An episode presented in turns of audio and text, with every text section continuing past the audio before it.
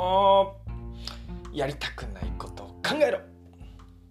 ということでどうも成長を楽しむ実験マーケッター鳥山よしきです。今回のテーマは自分らしく仕事をする方法ですね。自分らしく仕事する方法。この方法であなたは新しいことに挑戦してみてこんなはずじゃなかったのにということがなくなりやりがいにあふれた毎日を過ごせるようになります。一歩ずつ進んでいきましょう。10分で上がるをテーマにモチベーションを上げ自分を上げ結果として収入も幸福度も上がる放送を届ける鳥山よしきです。いきなりですが質問です。あなたのやりたいことは何ですか？あなたのやりたいこと何でしょうか？ちなみにそれ書き出してますか？はい。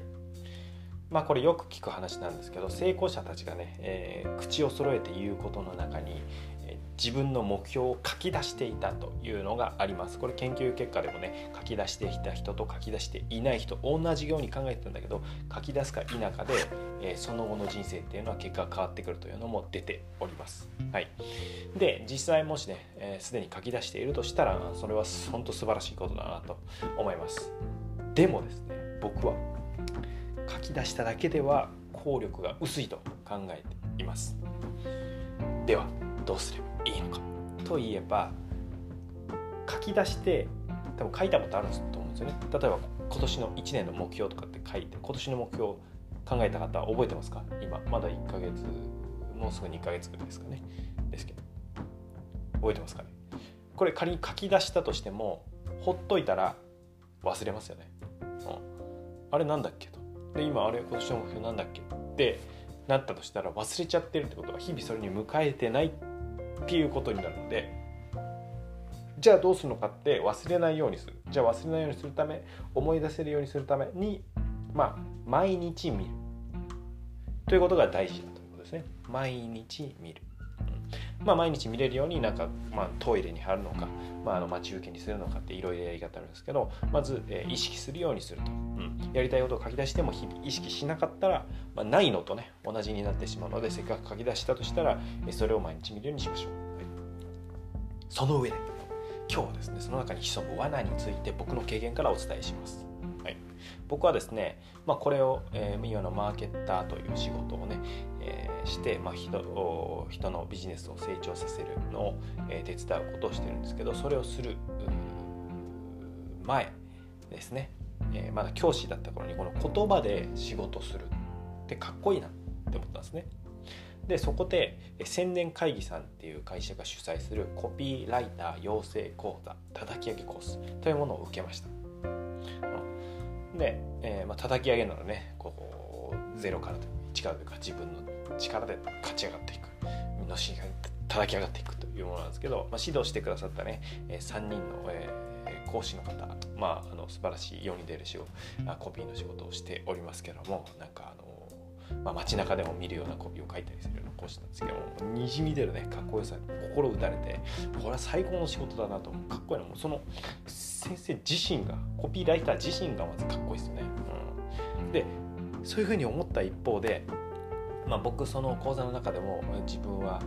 だいぶそのランク付けしたらもう最下位レベルで下だったんですけどそのここコピーを書かせてもらうための企業に企画書っていうのを提案したりこのデザインとかも全然わかんないから、えー、できなくて、えー、さらに、えー、クライアントまあこのコピー仕事始まってもクライアント都合で、まあ、自分がベストだと思うコピーが却下されたり、まあ、これあの実際にえっ、と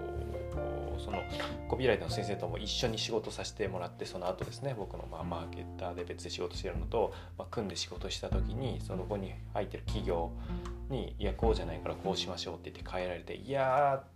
なんかなって思ったんですよ。はい、で僕はなんかこれは好きじゃないとこれベストだと思うのを世に出したいしなんかこの相手の都合を伺うような感じは好きじゃないなって思う要素があったんですね。で、まあ、もちろんねそんなこと言ったってそれが仕事ってものなんだから、えー、いや黙ってやるんだよとかしょうがないよっていう声が聞こえてきそうなんですけど、まあ、実際僕は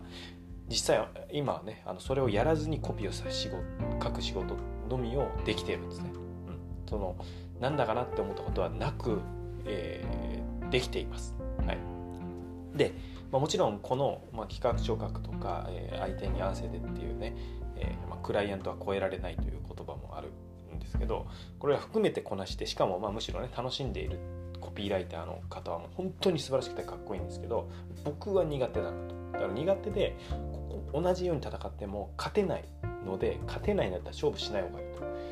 でその結果といいますか、まあ、今はそういう企画書を出すことなく自分がベストだと思うコピーを、まあ、世に出せる立場でコピーも書いて、まあ、メインじゃないんですけど書けてはいるんですね。でありがたいことにあのラジオの日本放送でもねあの、まあ、CM として、えー、流していただけたりとか、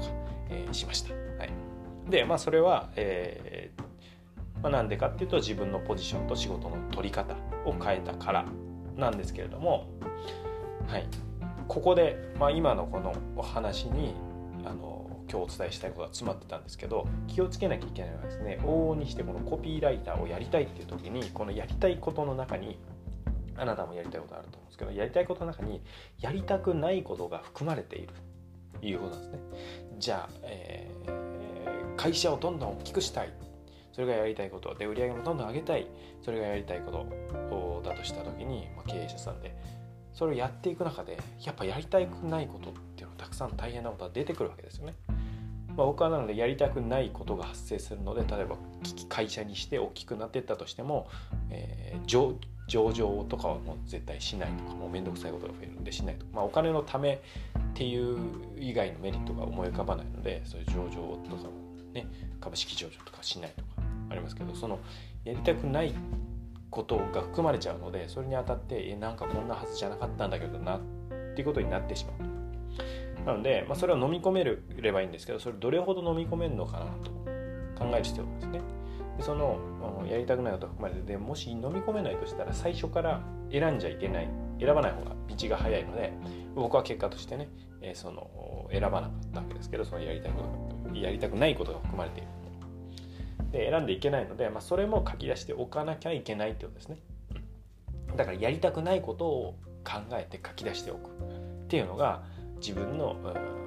これからやることを決める上でとても重要だってことですね。で僕の場合は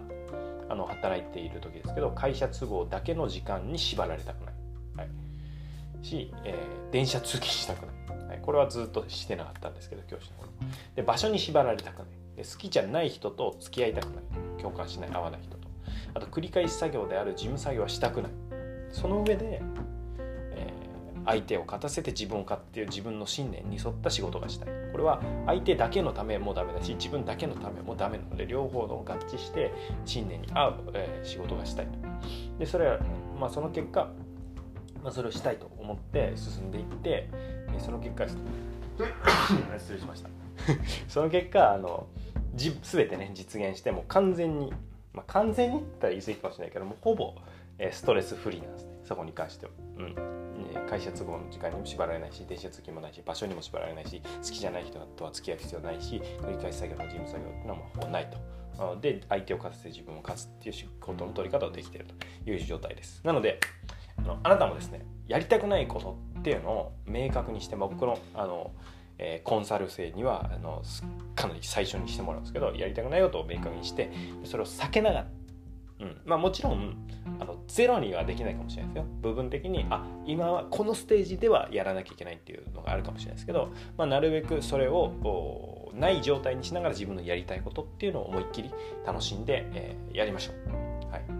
まあ、やんなきゃいけないことってあるかもしれない。実はですねこの自分のやりたいこととか得意なことで、まあ、稼いでお金にしてそのお金を、まあ、ある種還元というかその苦手なことをお金を払って解決する。だから誰かがそっちが得意な人がいるので、まあ、僕もう苦手なことねなんかこう文字起こししたりとか苦手なことだったらそのお金を払いながらまあ、その人にとっては苦じゃない僕にとってはもうすごい苦手な作業だけど、まあ、別に何だこなせますよっていう方がいたらそっちでお願いするのが、まあ、ウィンウィンなのでそういうふうに解決するというような、まあ、デザイン的なデザイナーにそこは依頼するとかいうことですね。っていうのはまあウィンウィンであの最強だと思うので、まあ、自分のできることを集中してむしろそこで活躍していってもらえたらなと思います。ということで価値を生み出す企業家を応援するマーケッターライフコーチ鳥山由紀でした。今日も明がる一日をお過ごしください。Thank you for listening. You made my day. イエイたー